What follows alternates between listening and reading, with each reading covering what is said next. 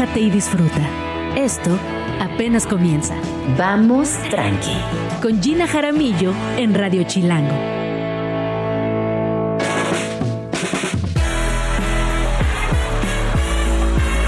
Muy buenos días, bienvenidos a Vamos Tranqui. Son las 11 de la mañana en punto y hoy es martes 31 de octubre del año 2023, es decir, que es Día de las Brujas. Muchas felicidades, comadres. Como saben, la humanidad siempre le ha temido a las mujeres que vuelan, ya sea por brujas o por libres. Así que sigamos volando, sigamos siendo esas mujeres libres, porque vale toda la pena cada día de nuestra existencia. Y a propósito de Día de Brujas, les quiero recomendar varios libros, pero se los voy a ir dosificando a lo largo del programa. Quiero empezar por este que se llama Brujas Literarias, 30 escritoras que conjuraron la magia de la literatura.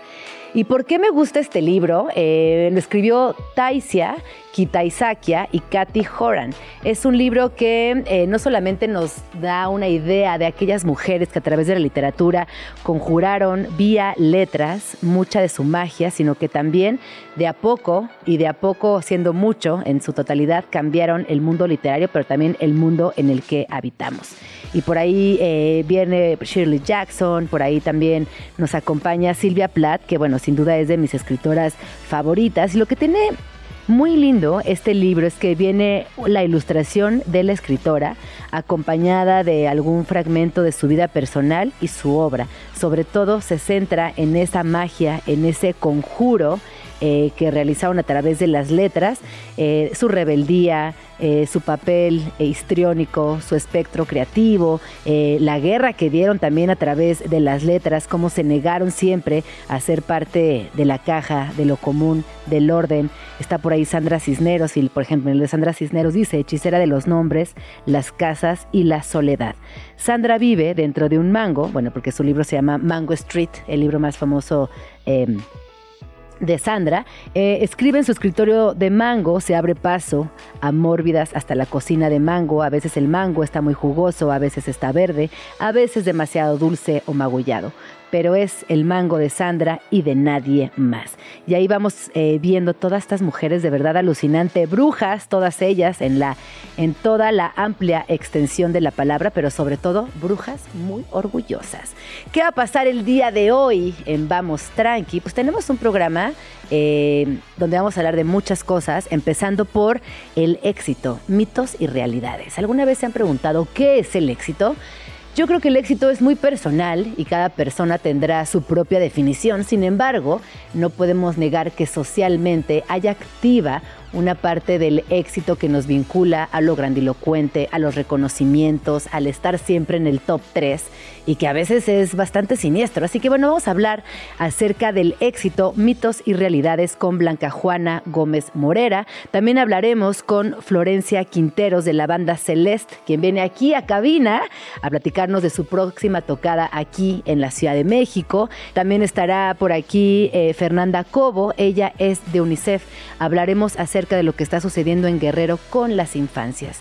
Sabemos que Otis es uno de los grandes desastres naturales y que hay muchas conversaciones en torno a este fenómeno natural, toda la devastación por la cual está atravesando hoy Guerrero, pero la pregunta que lanzamos desde Vamos Tranqui es, ¿qué pasa con las infancias y qué podemos hacer para acompañarlas, ayudarlas y estar presentes para ellas?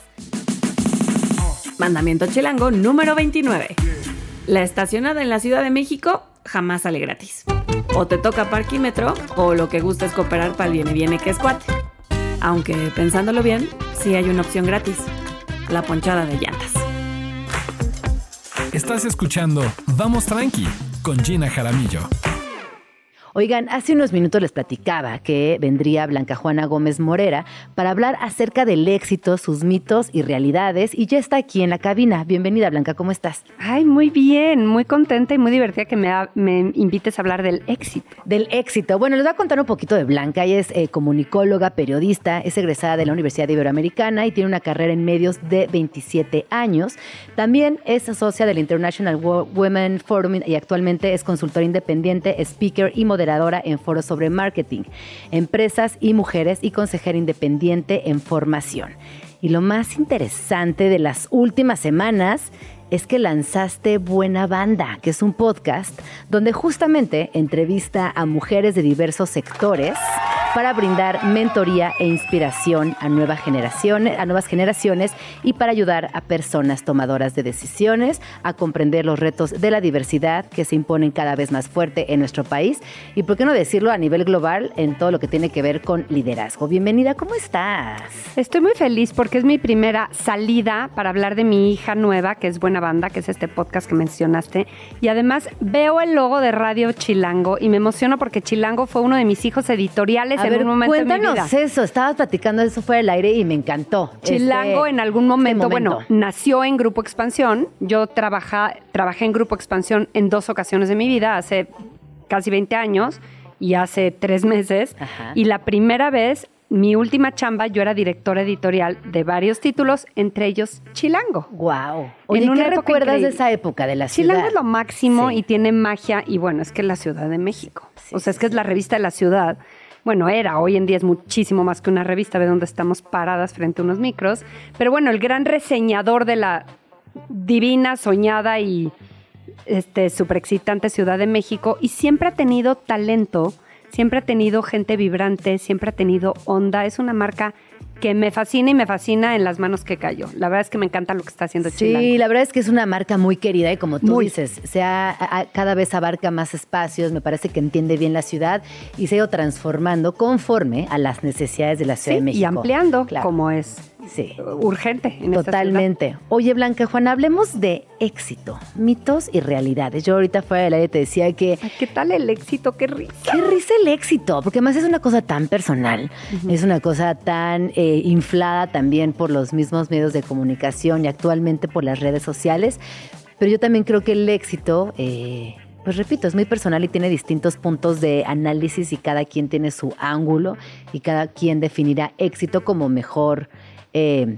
pretenda, quiera y le convenga. Sin embargo, si es realidad que hay una sombrilla social Sí. que de alguna manera nos determina qué sí es éxito y qué es mediocridad.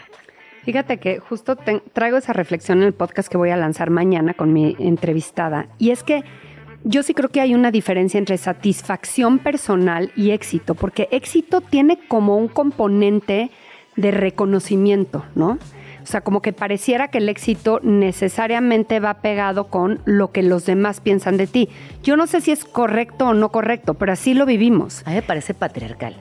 Un poco, ¿cuántos campeonatos ganó? ¿Cuántas medallas ha tenido? Eh, ¿Qué lugar tiene en el podio? O sea, ¿sabes? Como Sí, esta sí. onda de ganar, ganar, ganar, ganar y siempre entender algo exitoso como algo que tiene que ver con un primer, segundo y tercer lugar. Sí, y como acumular logros, ¿no? A mí que, que me dicen mucho, es que qué exitosa ha sido. Digo, es que si me vieran a la exitosa, que soy incapaz de ponerme una pijama completa, por ejemplo, me duele la cabeza muchísimo, soy mala dormidora. eh, ahora que estoy también preparando otra entrevista con otra entrevistada del podcast, veo que tengo issues de dinero, a mí que me ha ido cañón y que he tenido buenos puestos. Tengo, tengo relaciones raras con el dinero a veces. O sea, es decir, ¿qué es éxito? ¿No? Y por supuesto tengo una vida completa, increíble y que me fascina, pero llena de atorones y llena de cosas impresentables que desde luego no están en las redes sociales y uno no va contando, pero, pero siento que si nos relajáramos un poco con la idea de éxito que comunicamos, le haría bien a nuestra sociedad. ¿eh? Oye, yo creo que también relajarnos con la idea de fracaso. Porque así como nos podemos relajar con la idea del éxito, me parecería, me parecería ejemplar a nivel social relacionarlos con el tema del fracaso. Porque a veces esos errores que cometemos, que son las grandes lecciones, ya que estoy hablando por mí, eh, que nos dan pena, que nos hacen sentir pues que nos disminuyen emocionalmente, que nos hacen sentir tristes, torpes, este, poco, que a veces somos poco generosos con nosotras mismas. Pero qué tal que nos vinculáramos mejor también con esa idea de fracaso. Decir, bueno, pues sí, no salió eh, como esperabas, pero eso no quiere decir que esté mal tampoco. No, y yo creo que los fracasos deberían de ser éxitos acumulados. Es decir, si tú sumaras los fracasos dentro de un proceso completo, te firmo que las lecciones de fracaso te llevan a, a mejores escalones, pero nos da mucho pudor hablar de lo que hicimos mal o de las malas decisiones. Hay culturas donde no. Existe este concepto de las fuck up nights. Por ahí Ajá. alguien lo trajo a México. Sí, sí, Algún día sí. yo di una fuck up night y me encanta porque además los seres humanos nos relacionamos mejor con los imperfectos. ¿Quién se enamora de un perfecto, por ejemplo? ¿O quién quiere trabajar con un perfecto? Queremos trabajar con las personas que cometen errores.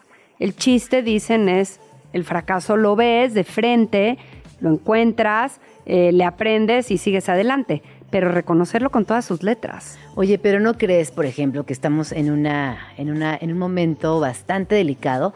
Por ejemplo, las redes sociales, donde, sobre todo Instagram, quizás en otras eh, la narrativa es otra, pero en Instagram donde todo es perfecto, la gente que aparece tiene vidas maravillosas, nada se sale de su lugar, los colores, la estética, las composiciones de las fotografías son increíbles.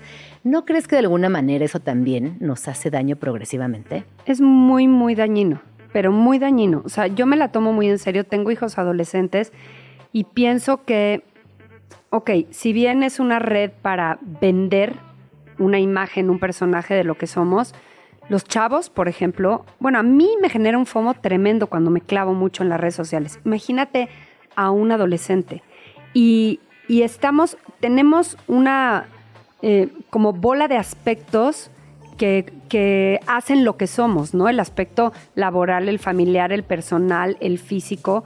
Y en Instagram solo es el físico. El físico y lo que le puedas colgar de físico en plan logros, comillas, comillas. Pero olvídate de que solo ponemos eh, una cara buena, solo ponemos una cara, solo ponemos un aspecto. Y todo lo demás, todos tus cuestionamientos, me parece de verdad bien peligroso. Todos estamos ahí, todos estamos hablando de la marca personal. Yo misma estoy posteando ahora mucho. Quieres darle a conocer a la gente lo que estás haciendo. Y claro que, pues comunicóloga que yo soy, me apasiona el tema de ver eh, las posibilidades de alcances de comunicación y retroalimentación, wow. Pero lo malo es que es desde, desde filtros de no realidad.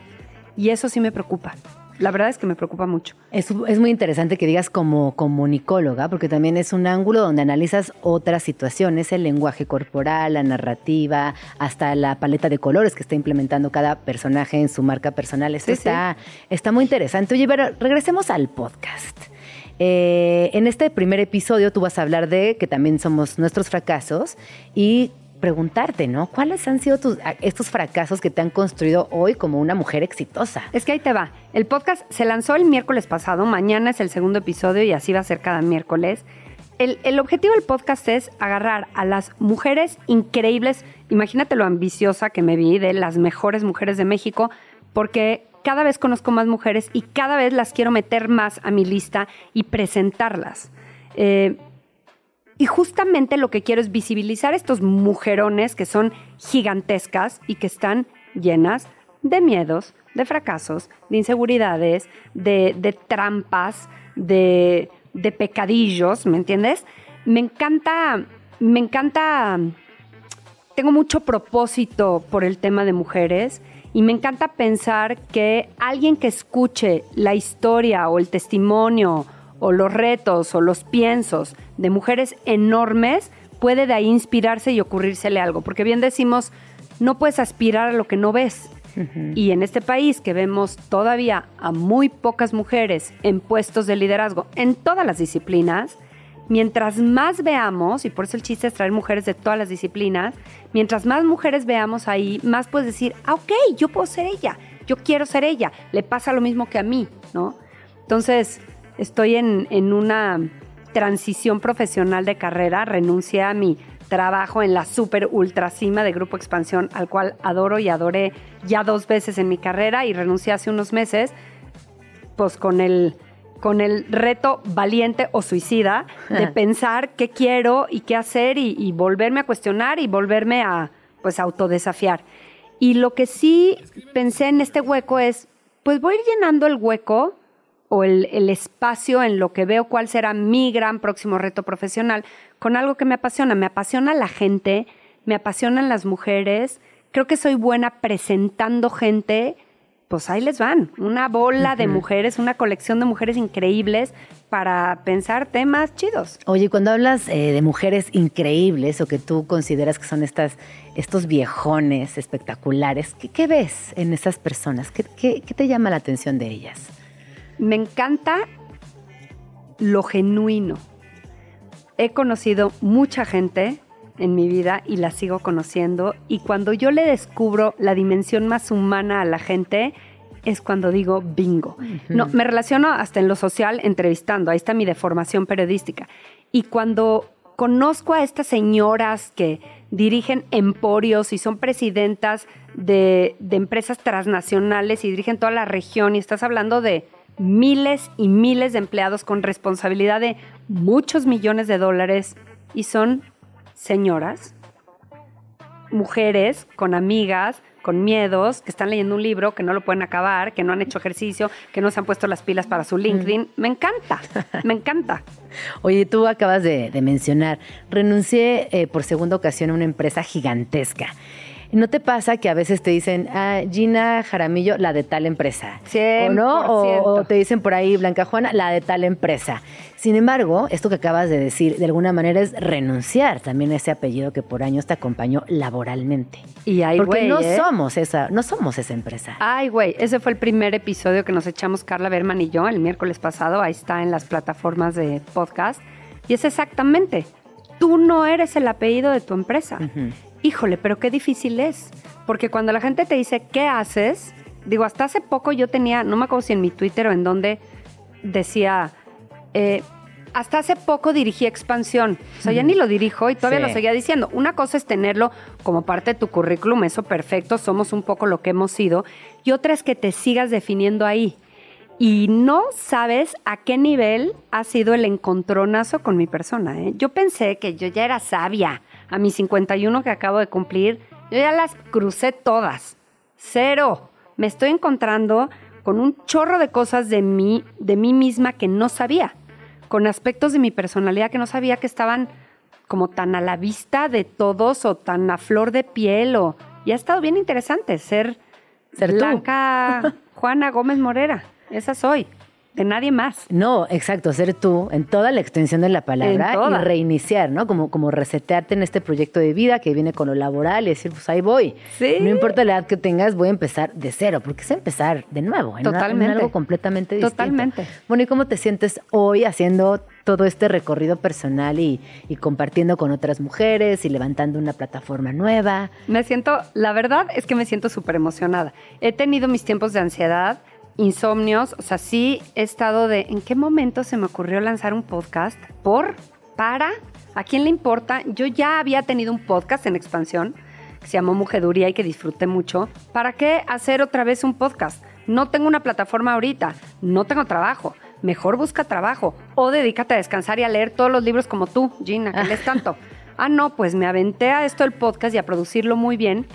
Y la neta es que el día del parto estaba feliz. Y sabes que también me encanta, he podido hacer un equipo de gente increíble. O sea, como todo se trepa a proyectos que valen la pena, me entusiasman los equipos como no puedes creerlo y estoy divertidísima. Es que es muy divertido lo que estás haciendo. Y fíjate que justo hoy cuando empezamos el, el programa, yo leía una cita que dice, la humanidad siempre le ha temido a las mujeres que vuelan, ya sea por brujas o por libres.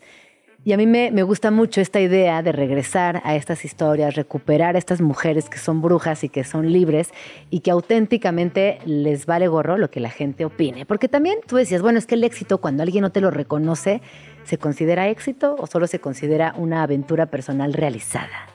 Sí, sí. No lo sé. A mí eh, personalmente, pues sí creo que hoy el éxito tiene que ver con un reconocimiento, dependiendo de lo que hagas, ¿no? Pero eh, hay, hay- hay cosas que quizás no, ni siquiera quieras que la gente se entere que estás haciendo, pero que para ti son éxitos personales. Y hay otras que por la naturaleza necesitan ser expuestas, compartidas y celebradas, porque los, los éxitos también hay que festejarlos y son increíbles. Ahora, ¿cuál, ¿cuáles son los éxitos que una se reconoce a sí misma? Ese es un buen tema, ¿eh? No lo que todo mundo dice que yo soy y que yo hago increíble.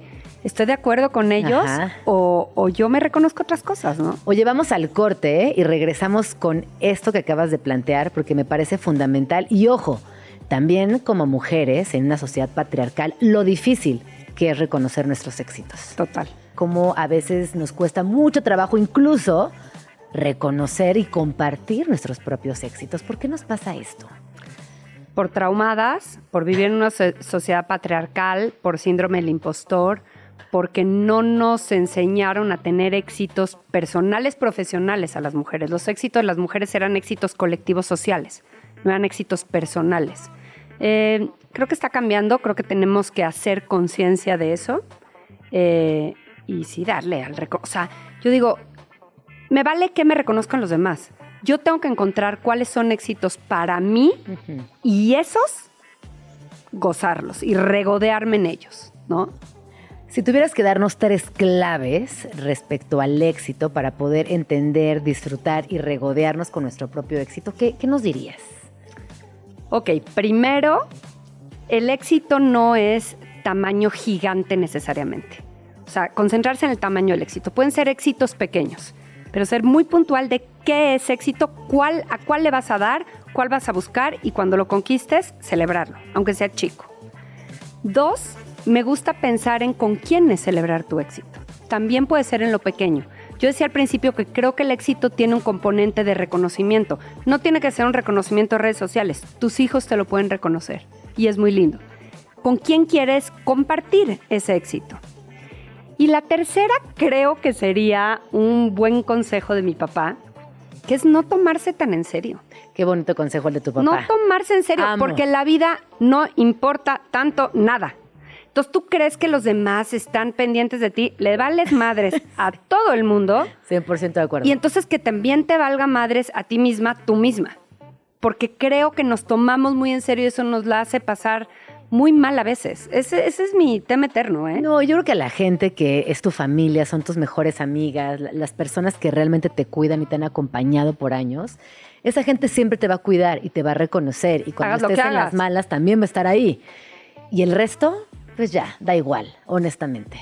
Pero no es fácil, ¿eh? Nombre, nombre, nombre, nombre, nombre. O sea, es mi reto. Yo tengo buen sentido del humor, lo creo, pero frente a mí misma soy tan, tan exigente y que y cuando, cuando logro ver con esa sabiduría otra vez de verme por fuera y decir, qué oso que te estás tomando tan en serio, digo, ay, qué delicia, soy una tarada, qué felicidad y qué liberadores. Qué bonito, ¿no? Y, y me quedo con varias este, también lecciones para yo irlas acumulando y anotando, porque es verdad, a veces nos exigimos demasiado y no es para tanto, hay que disfrutarla más, hay que pasarla mejor, 100%. hay que hacerlas, eh, como pienso, hay que hacer las cosas bien, hay que hacer las cosas lo mejor que podamos, pero siempre diciendo, bueno, pues hice mi mejor esfuerzo y ahí está el resultado y tan tan. Totalmente.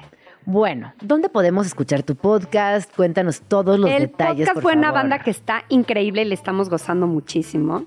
Está en todas las plataformas de podcast, o sea, desde en YouTube hasta Spotify, Amazon, Apple Podcast, en todos lados. Estoy más activa que en mi vida en redes y así me voy a seguir. La idea es, todos los miércoles sale un episodio de una mujer increíble. Me va a encantar eh, que me manden comentarios de a quién quieren que entrevistemos y sobre qué temas, porque luego el tema te da a la mujer que invitas. Ya me está faltando, Gina, tiempo. O sea, yo ya quiero sacar uno martes y jueves porque ya cada miércoles se me hace poco de la cantidad de mujeres que le quiero presentar a esta audiencia increíble. Es que está increíble las mujeres en México, como Sí. ya despertamos y queremos comernos al mundo. Entonces a esas les quiero hablar. Y también sabes a quiénes, a los tomadores de decisiones, mujeres y hombres, que tienen que incorporar una agenda de perspectiva de género a sus empresas y a sus grupos sociales. Tienen que, punto, porque así es el mundo y porque ya es tiempo de mujeres. Y luego no saben cómo. O sea, algunos por resistencia, pero muchos de verdad por ignorancia o por no saber cómo. Entonces creo que conocer mujeres así es útil para todos. Es útil y necesario. Y también para las Útil nuevas generaciones. Y lo que tú acabas de decir, tienes hijos adolescentes, compartirles esta posibilidad de inspirarse en Sí. otras mujeres Sí. y, y seguir con esta conversación porque no solamente es el momento para tenerla, sino que me parece increíble que existan proyectos como el tuyo. Así que muchas felicidades. Muchas gracias. Ya nos irás contando cómo va todo, Ya cómo vendrás. avanza. Ay, feliz. Ya vendrás, No, ya pues vendrás. yo feliz de platicar contigo. Qué bonita invitación. Y dinos, por favor, exactamente cómo estás en redes sociales. Blanca Juana en Twitter, Blanca Juana GM en, link, en Instagram, LinkedIn, pues con mi nombre completo, Blanca Juana Gómez Morera, Facebook Blanca Juana, creo.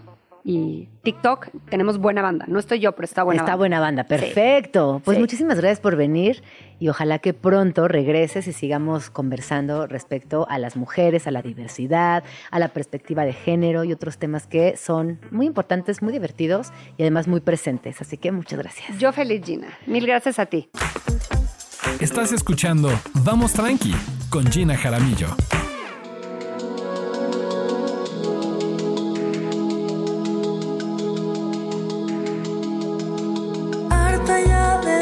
Tonterías que se inventan día a día, no.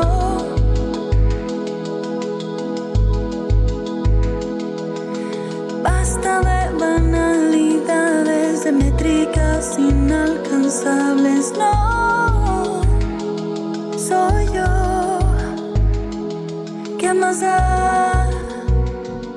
Esto que estamos escuchando es Celeste Band, que son nuestros siguientes invitados del día de hoy.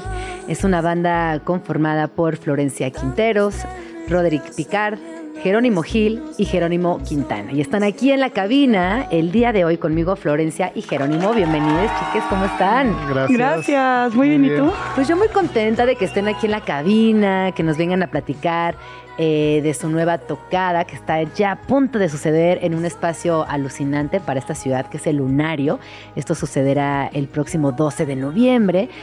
Y que nos cuenten cómo ha sido también este proceso de hacer una banda en la Ciudad de México, donde pareciera que hoy todo apunta hacia la música electrónica y que a veces es complejo también juntarnos a ensayar, por ejemplo, a componer, a crear en colectivo y que yo de verdad desde ya se los festejo porque es algo muy bonito. Gracias. Eh, iniciamos esta banda como hace, hace ocho años y fue algo muy valiente justo de, de- de nuestra parte porque somos personas con, con vidas hechas, completas, con parejas, con carreras y, y fue como una decisión muy, muy consciente de juntarse a hacer música y no como, no como un juego, sino como una profesión. Y, y nos hemos mantenido juntos todo este tiempo, aún de repente viviendo en diferentes ciudades, este, con muchos cambios de vida en general.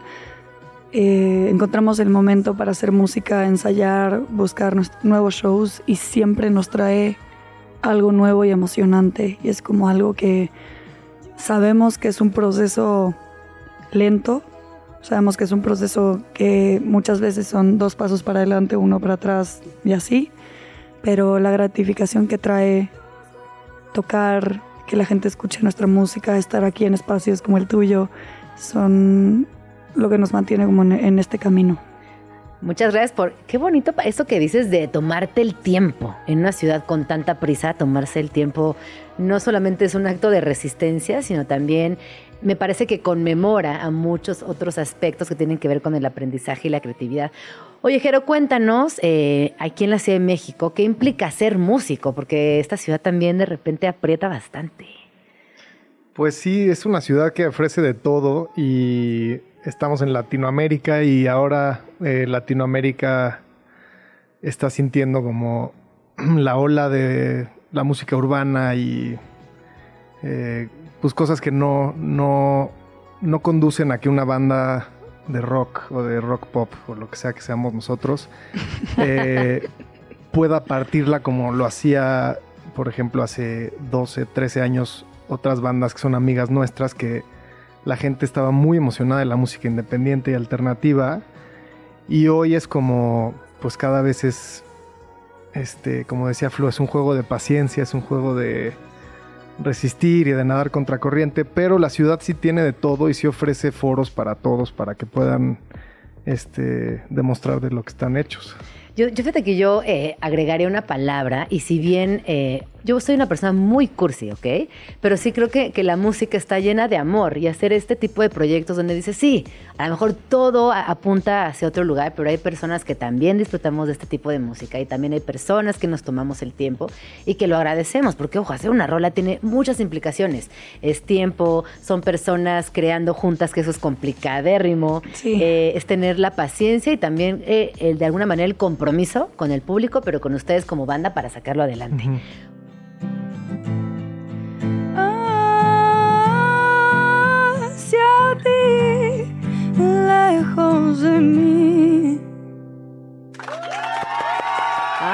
Qué bonito! Estamos aquí con las lágrimas. Cuando dices me gusta verte libre, viviendo lo que antes soñabas. ¿A quién escribieron esta canción? Eh, tuve un reencuentro con, una persona que fue muy importante en mi pasado. Y después de tener este encuentro, que fue algo muy casual, algo muy como nostálgico de cómo has estado, tal, llegué a mi casa y escribí toda la letra de esta canción así, derecho.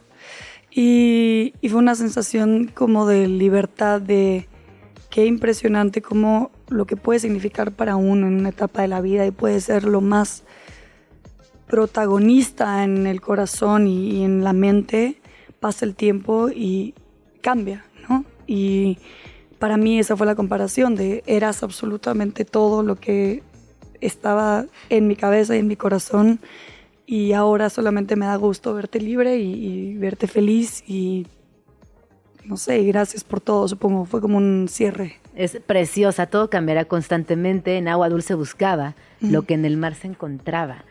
Qué bonita canción, qué bonita letra. Gracias. Muchas gracias, gr- muchas gracias por tocar aquí en Vamos Tranqui. Eh, honestamente, escucharles, eh, saber que ustedes compusieron la rola, que, que también, ¿no? Est- estos momentos donde finalmente la humanidad entera a veces encontramos, eh, pues sí, como recuerdos, pero los transformamos, es, es como muy bonito. Bueno, a ver, cuéntenos ahora sí del lunario, todos los detalles, todo por favor lo que va a suceder esa noche tan mágica. Pues es nuestro, es nuestro primer, como lo que consideramos nosotros como gran show en un gran foro, es como el primer paso hacia los foros grandes de la Ciudad de México. Y este. Solo ocho años después. Solo ocho años después. y Pero no hay prisa. No hay prisa. pues, ¿qué te puedo decir? Le estamos poniendo toda nuestra energía, toda la planeación, arreglando, eh, moviendo cosas, planeando visuales, planeando el set, este, quitando Invitados. canciones. y- eh, sí, este, que- a quién queremos invitar en esta fecha tan importante para nosotros.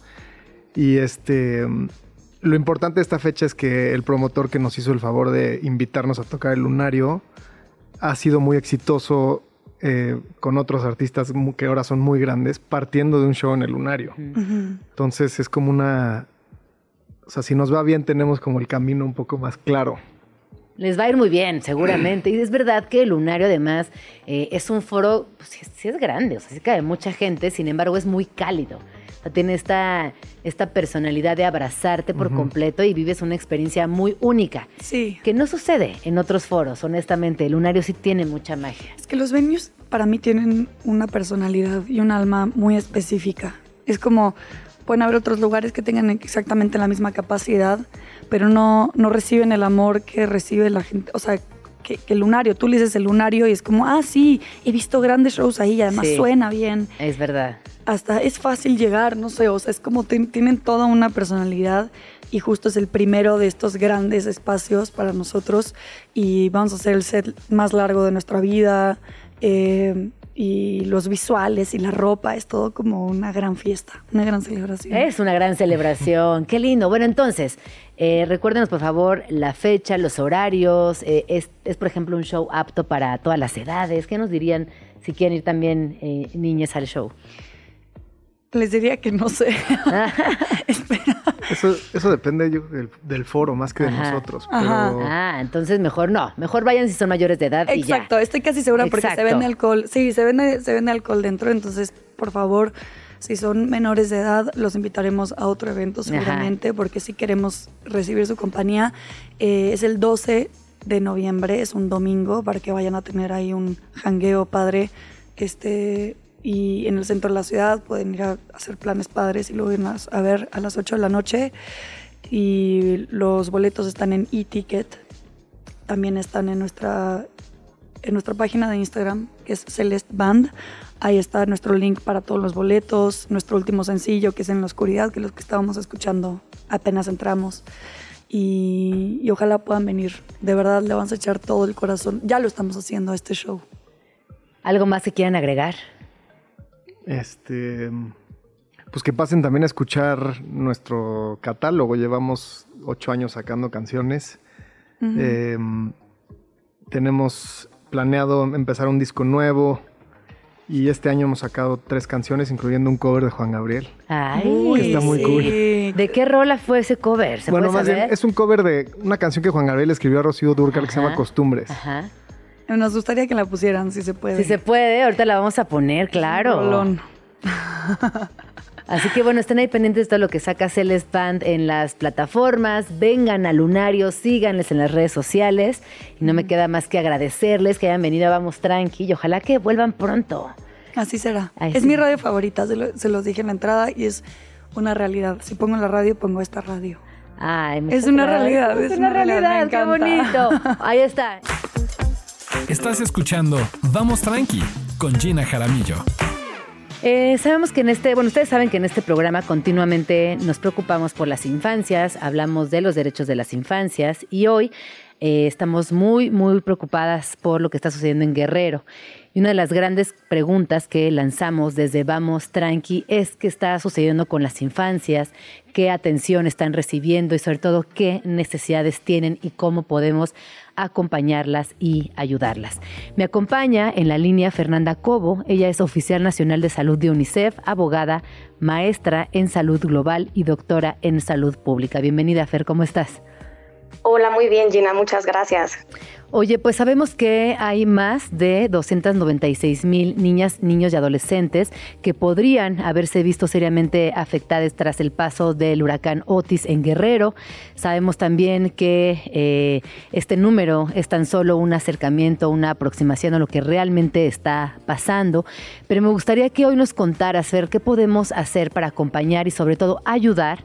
eh, eh, ayudar en serio a estas infancias? ¿Qué hace falta que hagamos desde aquí o, cómo podemos colaborar? Claro, bueno, pues primero muchísimas gracias por el espacio, Gina, y segundo decirte que, bueno, pues este, eh, este fenómeno natural ha afectado a niños, niñas, adolescentes y sus familias, y el problema es que ahora estas personas pueden requerir eh, acceso a alimentos, agua potable, temas de salud y nutrición, continuidad en su educación, protección contra los abusos y violencia que muy probablemente puedan sufrir y así como apoyo, apoyo psicoemocional. En UNICEF nosotros estamos canalizando la ayuda a través de, de, distintas, de distintas intervenciones, como puede ser, estamos organizando ahora una, una misión justamente a Acapulco para brindar apoyo psicosocial a niñas, niños y adolescentes afectados. También estamos organizando eh, llevar una, una, brigada de atención médica de primer nivel, nutricional y psicosocial a los niños a partir del 6 de noviembre. También estamos distribuyendo agua potable, kits de higiene, kits de limpieza y desinfección y estamos haciendo un levantamiento de información sobre necesidades inmediatas de la niñez. Entonces lo que yo les llamaría es hacer, eh, bueno, unirse a los esfuerzos de UNICEF que nosotros sabemos que son pues eh, adecuados para la infancia. Eh, tenemos criterios además eh, que, se ubican con sus necesidades y todo esto lo pueden hacer ustedes a través de, la siguiente liga, ¿no? que es unicef.org.mx. es importante decirles que los niños, las niñas y los adolescentes que se encuentran en esta condición de vulnerabilidad, pues están en un, en un gran riesgo, ¿no? y es en un gran riesgo de caer en problemas de salud y de, y de nutrición inadecuada y también ser muy cuidadosas y cuidadosos con el tipo de insumos que nosotros vamos a donar. Cuando hablamos de infancias y de juventudes, eh, a veces son invisibilizados. A mí me, preocupa mucho y, también por eso queríamos abrir la conversación contigo, que pareciera que nos enfocamos como en grandes cifras, como en, esta catástrofe que evidentemente es una tragedia nacional. Es algo que eh, simplemente pasan los días y nos da mucha angustia, nos da mucha frustración y quisiésemos estar ahí para apoyar y también para acelerar la ayuda. Sin embargo, cuando hablamos de infancias y juventudes, como tú dices, sí hay ciertos aspectos que hay que tomar en cuenta. Por eso es muy importante que nos acerquemos a la UNICEF, leamos con cuidado cuáles son las necesidades específicas, cómo podemos ayudar. Eh, te pregunto, Fer, ¿también están recibiendo donaciones, además de eh, ayuda eh, perecedera? Claro, estamos recibiendo, estamos recibiendo donaciones a través de la Liga de UNICEF y este tipo de donaciones pues son las que a nosotros nos permiten realizar eh, las actividades que ya les he comentado, ¿no? Estamos recibiendo principalmente donaciones en numerario por parte de todo nuestro cuerpo de donantes y por supuesto llamar a la acción, ¿no? A quien nos está escuchando que pueda meterse a la página de UNICEF, realizar una donación y nosotros lo vamos a, a canalizar de la mejor manera posible, Gina. Porque una cosa es que también eh, hay ciertas, hay ciertas, ciertos insumos que no pueden ser donados a niños, niñas y adolescentes tan fácilmente. Un caso es el caso de los sucedáneos de la leche materna, que nosotros pues no los recomendamos, por supuesto, como, como, como insumos para donar en emergencias. No, esto que acabas de decir también es muy importante porque de pronto hay tanta información, Fer, que pareciera que no sabemos para dónde ir, dónde donar, qué enviar. Entonces me parece que esto es muy claro. Le estamos compartiendo ahorita mismo la liga en nuestras redes sociales para que se unan a través de UNICEF a estas peticiones, a estas especificaciones, porque es un programa, eh, es una metodología, es, es una ayuda que está también probada. Así que seguramente todo lo que ustedes puedan aportar hoy tendrá un buen final. Todos estos recursos se utilizarán de la mejor manera y recuerden que el fin último de toda esta cadena de ayuda es apoyar, acompañar y estar de cerca de las infancias y adolescencias en Guerrero. ¿Algo más que quieras agregar, Fer, que debamos tomar en cuenta? Pues que tengan eh, mucho, mucho también, que sean muy, muy vigilantes de los insumos que ustedes, que ustedes vayan a donar. Muchas veces en, temas de alimentos, en temas de, principalmente de alimentos, hay algunos que no son adecuados donarlos, como pueden ser los refrescos, los, la comida chatarra, los sucedáneos de la leche materna, evitar ese tipo de donaciones porque lo que necesitan los niños, las niñas y los adolescentes son alimentos nutritivos y de calidad. Eso es muy importante también mencionarlo. Pues muchísimas gracias. Te mando un abrazo enorme y un profundo agradecimiento por toda la labor y todo el trabajo que están realizando. Eh, ojalá podamos tener otro enlace pronto y que nos cuentes también pues cómo podemos seguir ayudando, qué avances ha habido y sobre todo la situación. Pues ya sabemos que hoy es es desgarradora, es un desastre natural que atraviesa a, todo el país, es una tragedia nacional y es momento de que ayudemos, es momento de estar cerca y es momento también de pensar en nuestras infancias y nuestras juventudes. Muchísimas gracias, Fer, te mando un abrazo. Igualmente, Gina, hasta luego. Hasta luego. Fernanda Cobo es oficial nacional de salud de UNICEF, abogada, maestra en salud global y doctora en salud pública. Eh, pueden seguir en arroba UNICEF México, también en Twitter como UNICEF en español. Y ahorita les vamos a compartir toda la información y la liga para donar en nuestras redes sociales. Estás escuchando Vamos Tranqui con Gina Jaramillo. Quiero aprovechar para mandarle saludos a Prichula, que me viene escuchando en el coche. Así que le mando un beso a donde quiera que te dirijas. Espero que tengas un buen camino, Prichula. Te mando muchos, muchos besos. Oigan, eh, justo al principio del programa del día de hoy, les platicaba de algunos libros que tienen que ver con brujas. Porque hoy es de brujas y porque Halloween nos gusta mucho. Eh, y les decía esta frase de la humanidad siempre le ha temido a las mujeres que vuelan, ya sea por brujas o por libres. Así que hay por un lado, libros de brujas que les quiero recomendar y por otro, libros de mujeres libres. Les quiero hablar eh, primero de Calibán y la bruja, Mujeres, Cuerpo y Acumulación Originaria de Silvia Federici, este libro que además se ha convertido en uno de los libros feministas más importantes. Eh, ella hace una revisión muy oportuna acerca de lo que implican las brujas a la sociedad. Eh, hay, un, hay un episodio donde analiza desde muchos ángulos qué pasó con la quema de brujas a nivel colonial, a nivel social, a nivel eh, cuerpo también y reproducción femenina. Ella construye no solamente un argumento em, que se cimenta, repito, en movimientos feministas, sino también incluye la derrota de movimientos campesinos y urbanos, también eh, incluye cómo, cómo ha sido la herencia, por ejemplo, del feudalismo y el capitalismo y cómo se cruza con las mujeres de diversas épocas. Este es un libro que definitivamente tendríamos que poder leer la mayoría de las personas. Además, hoy está lo pueden encontrar gratuito en internet porque ha, habido un trabajo colectivo para que este libro sea de una distribución lo más amplia que se pueda. Y eh, bueno, eh, Silvia Federici además es profesora emérita de Filosofía Política y Estudios Internacionales en la Universidad Hampshire de Nueva York. Es una feminista muy importante y durante la época de los 80 trabajó varios, varios eh, apuntes respecto a las brujas, el feminismo, el activismo y la reflexión. Sin duda, Federici es fundamental para comprender el ciclo de diversas luchas feministas y contemporáneas. Así que bueno, búsquenlo. Calibán y la bruja es uno de los libros que hoy les traigo para que, pues para que entren en tema con lo que sucederá hoy en en, el transcurso del día. Después traigo otro que, bueno, lo quiero compartir porque tiene que ver más con adolescencias, que se llama Guardianas de la Luna. Em, y es una guía que tiene que ver con la luna tiene que ver con los ciclos, tiene que ver también con la evolución del cuerpo, qué pasa con las noches, con nuestros días eh, creativos y cómo se vinculan a nuestro periodo, a nuestra menstruación. Y este libro sin duda invita a tejer nuestra propia historia con la historia lunar.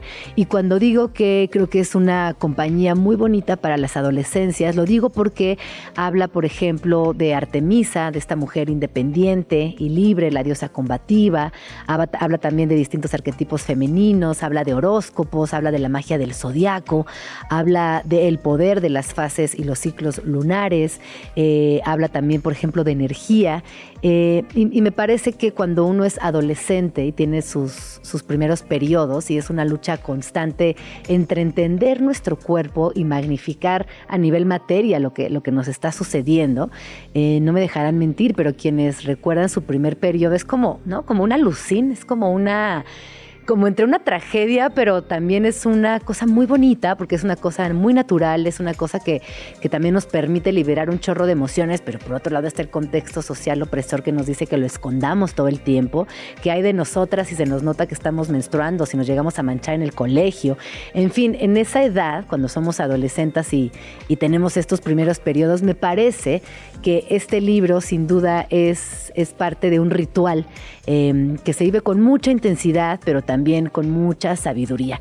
Entonces, eh, si ustedes tienen una adolescente cerca, regálenle este libro. Yo creo que, que lo van a disfrutar mucho. Se llama Guardianas de la Luna, una guía para reapropiarnos de nuestro poder femenino. Está publicado por Planeta Libros y pues no sé, es este, este tipo de literatura que me hubiera encantado haber conocido a los 12 o 13 años cuando honestamente no entendía, aunque por mucho que me explicaran, por mucho que leyera, por mucho que compartiera con mis amigas, eh, había una parte instintiva, había una parte del crecimiento que no alcanzaba a integrar de manera oportuna todas estas emociones. Así que bueno, les comparto este libro porque, porque es muy bonito y porque también ser guardiana de nuestro propio cuerpo es importante. Eh, por último, les quiero hablar de este otro libro que es una joya que se llama Mujeres que corren con lobos em, de Clarisa Pincola Estés y este nos habla de cómo las mujeres en manada, las mujeres en grupo, las mujeres en familia pues no solamente son invencibles, sino también son intuitivas por naturaleza. Eh, este libro habla de la representación, de la esencia femenina, instintiva, de cómo eh, también hay otras culturas que revisan o hacen revisiones desde las mujeres con figuras fantásticas, dígase brujas, dígase hadas, eh, díganse otros mitos interculturales que definitivamente marcan historias.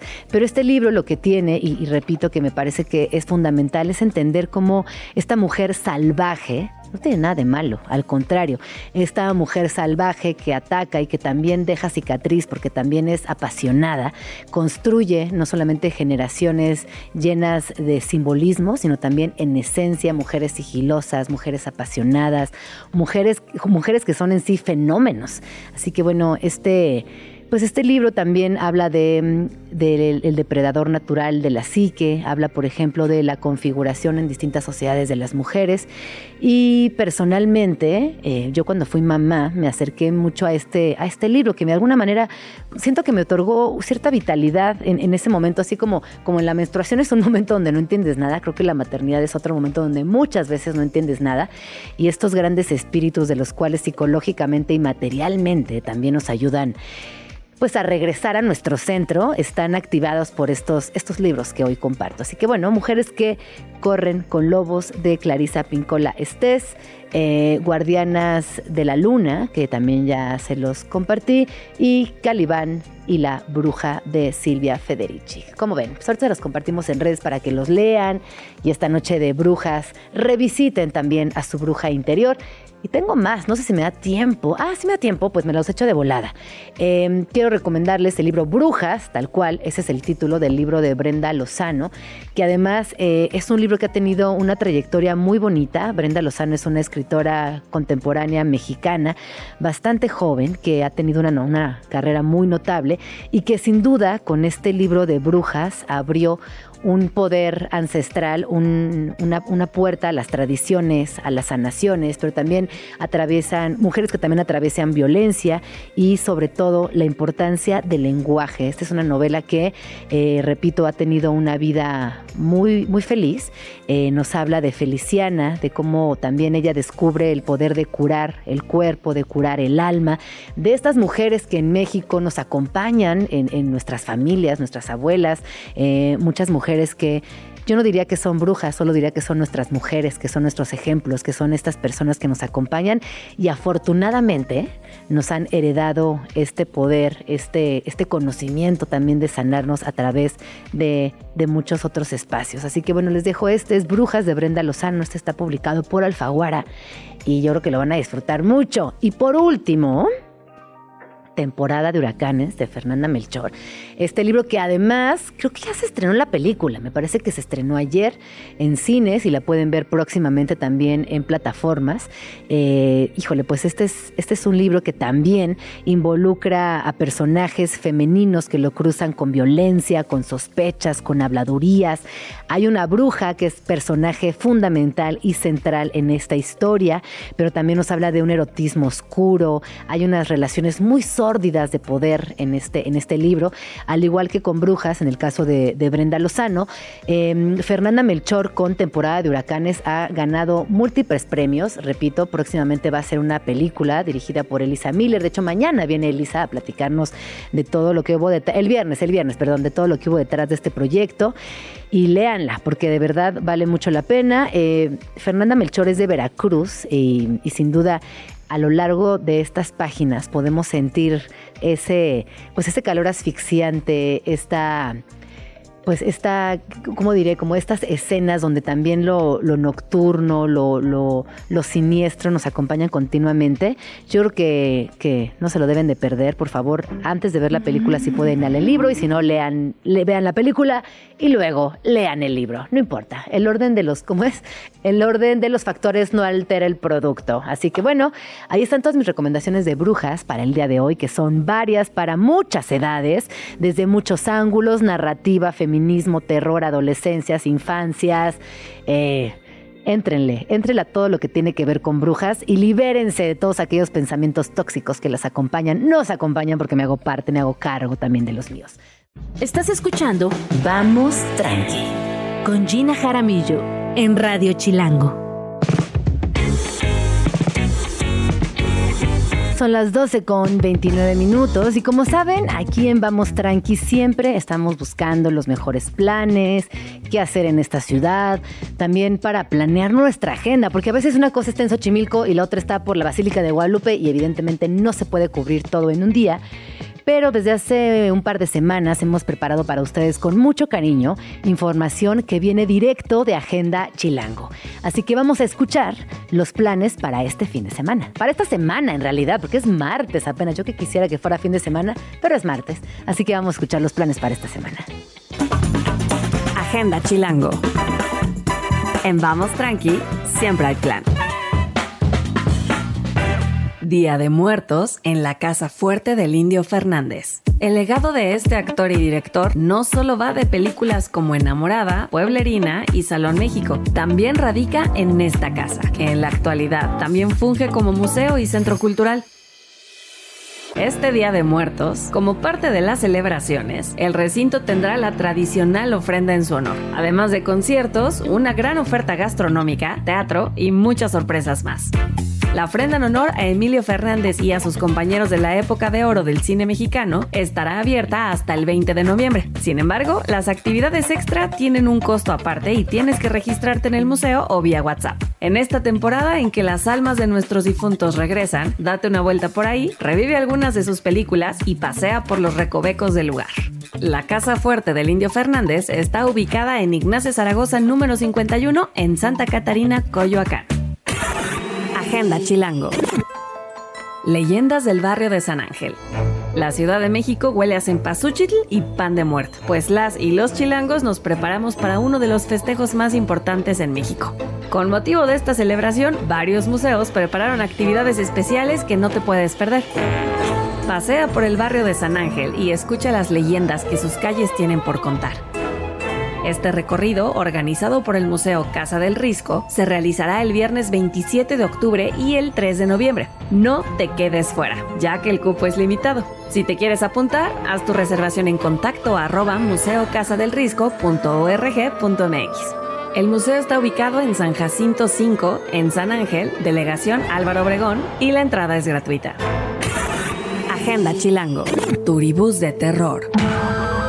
Sabemos que en cuanto llega el mes de octubre a la ciudad, algo se apodera de nosotros. Y eso es la euforia de vivir noches de espanto y comer pan de muerto.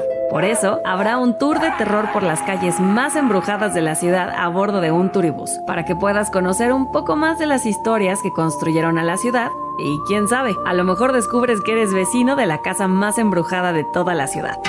En el tour de terror viajarás por la noche a distintas paradas de la ciudad, las cuales son escenarios de las leyendas urbanas más espeluznantes, como la Casa Moira, envuelta por la leyenda de un hombre ahorcado, o la Casa Negra de la Roma, uno de los inmuebles más espeluznantes no solo por su apariencia, sino por las almas en pena que dicen están atrapadas entre sus paredes. Agenda Chilango. Visita la videoteca de la Cineteca Nacional. Se trata de un lugar donde puedes ver hasta 7000 películas completamente gratis. A pesar de su gran acervo, se trata de un espacio que suele pasar desapercibido. Sin embargo, aquí puedes disfrutar cómodamente de una buena película. Además, si hay alguna cinta que llevas mucho tiempo queriendo ver pero que no la has encontrado, es posible que ahí la tengan. La videoteca digital lleva por nombre Carlos Monsiváis en honor al intelectual chilango que donó más de 2.000 películas en formato DVD que pertenecían a su colección personal. Poco a poco el acervo ha ido incrementando. Además de películas, podrás ver algunas de las series que veía Monsiváis, quien tenía un gusto tan variado que incluía producciones como Rebelde y South Park. El lugar está abierto a todo el público y cuenta con 21 cabinas o estaciones de reproducción. Ahí puedes ver la película de tu elección solo o acompañado de una persona más. Recibirás unos audífonos o también puedes llevar los tuyos para mayor comodidad. Eso sí, para ingresar deberás hacer un registro previo. La videoteca de la Cineteca Nacional está en Avenida México Coyoacán 389 en la colonia Joco, en Coyoacán. Presentado por Agenda Chilango, los mejores planes de la ciudad en un solo lugar. Para más información, visita chilango.com diagonal agenda. Estás escuchando Vamos Tranqui con Gina Jaramillo. Son las 12 con 33 minutos y eso que acaban de escuchar es la agenda chilango. Espero que hayan tomado nota porque sin duda esta es una de las semanas más activas en la Ciudad de México. Yo diría que de aquí a fin de año esta ciudad ya no duerme, ya no para festivales de música, fiestas, festivales de cine como Mórbido.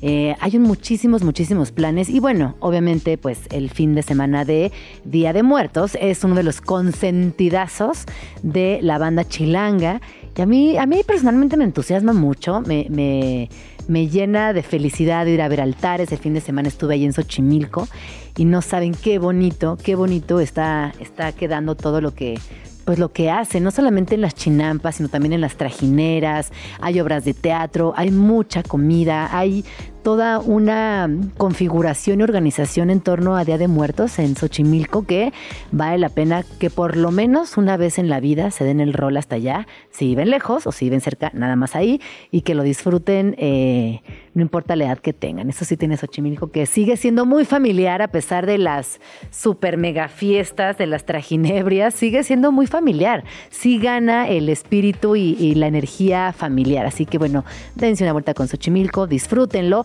y nos escuchamos el día de mañana, que mañana es Día de Muertos y tenemos un programa preparado para ustedes muy especial. Pásenla bonito. Eh, Alex, Luisa, Dani, Pauis, todo el equipo que hizo posible este programa, les agradezco con todo mi corazón. Yo soy Gina Jaramillo y nos escuchamos mañana en punto de las 11. Pásenla bonito. Ya nos vamos, pero nos escuchamos mañana aquí en tu oasis favorito de las mañanas. Vamos tranqui. Con Gina Jaramillo en Radio Chilango.